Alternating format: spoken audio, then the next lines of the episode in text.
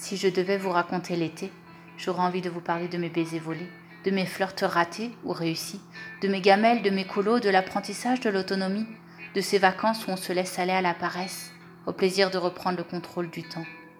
J'aimerais vous parler du soleil qui réchauffe le corps et le cœur, de la pluie qui nous trempe jusqu'aux os et de nos soucis qui dégoulinent de nos esprits, du tonnerre qui craque le ciel et des éclairs qui le lézardent, de l'eau, de la piscine chlorée, du courant de la rivière ou encore du bruit des vagues.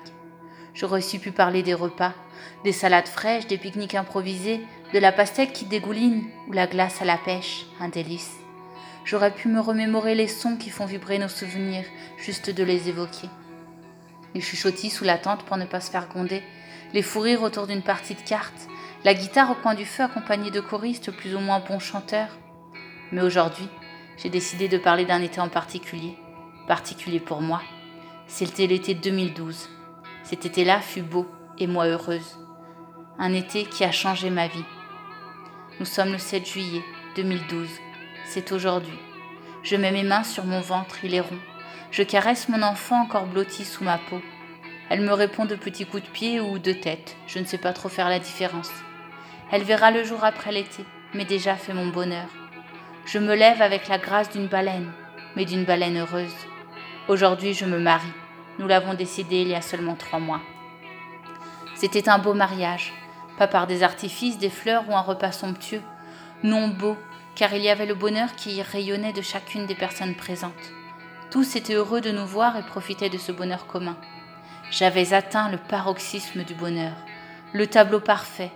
Marié, maman, bientôt propriétaire, un CDI chacun, tout le monde nous couvait de félicitations. Et si je vous parle de cette beauté du bonheur, c'est que j'en ai découvert une plus belle encore. Aujourd'hui, en cet été 2020, je suis heureuse. C'est aussi un été beau et unique pour moi. Cet été, pas de bruit de vagues ou de chuchotis sous la tente, pas d'aventure à deux au fond du bois, pas de randonnée majestueuse, cet été, je me sépare, je déménage pour une location et me découvre lesbienne. Et pour compléter le tableau imparfait du bonheur parfait, juste un CDD pour cet été.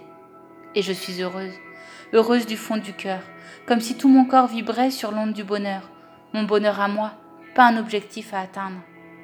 Car le bonheur, au-delà de profiter de chaque instant, tel l'éclapotis de l'eau après un ricochet, de fou rire déclenché par un regard, de brise légère qui caresse la peau, du petit frisson qui nous parcourt quand nos pieds entrent en contact avec l'eau.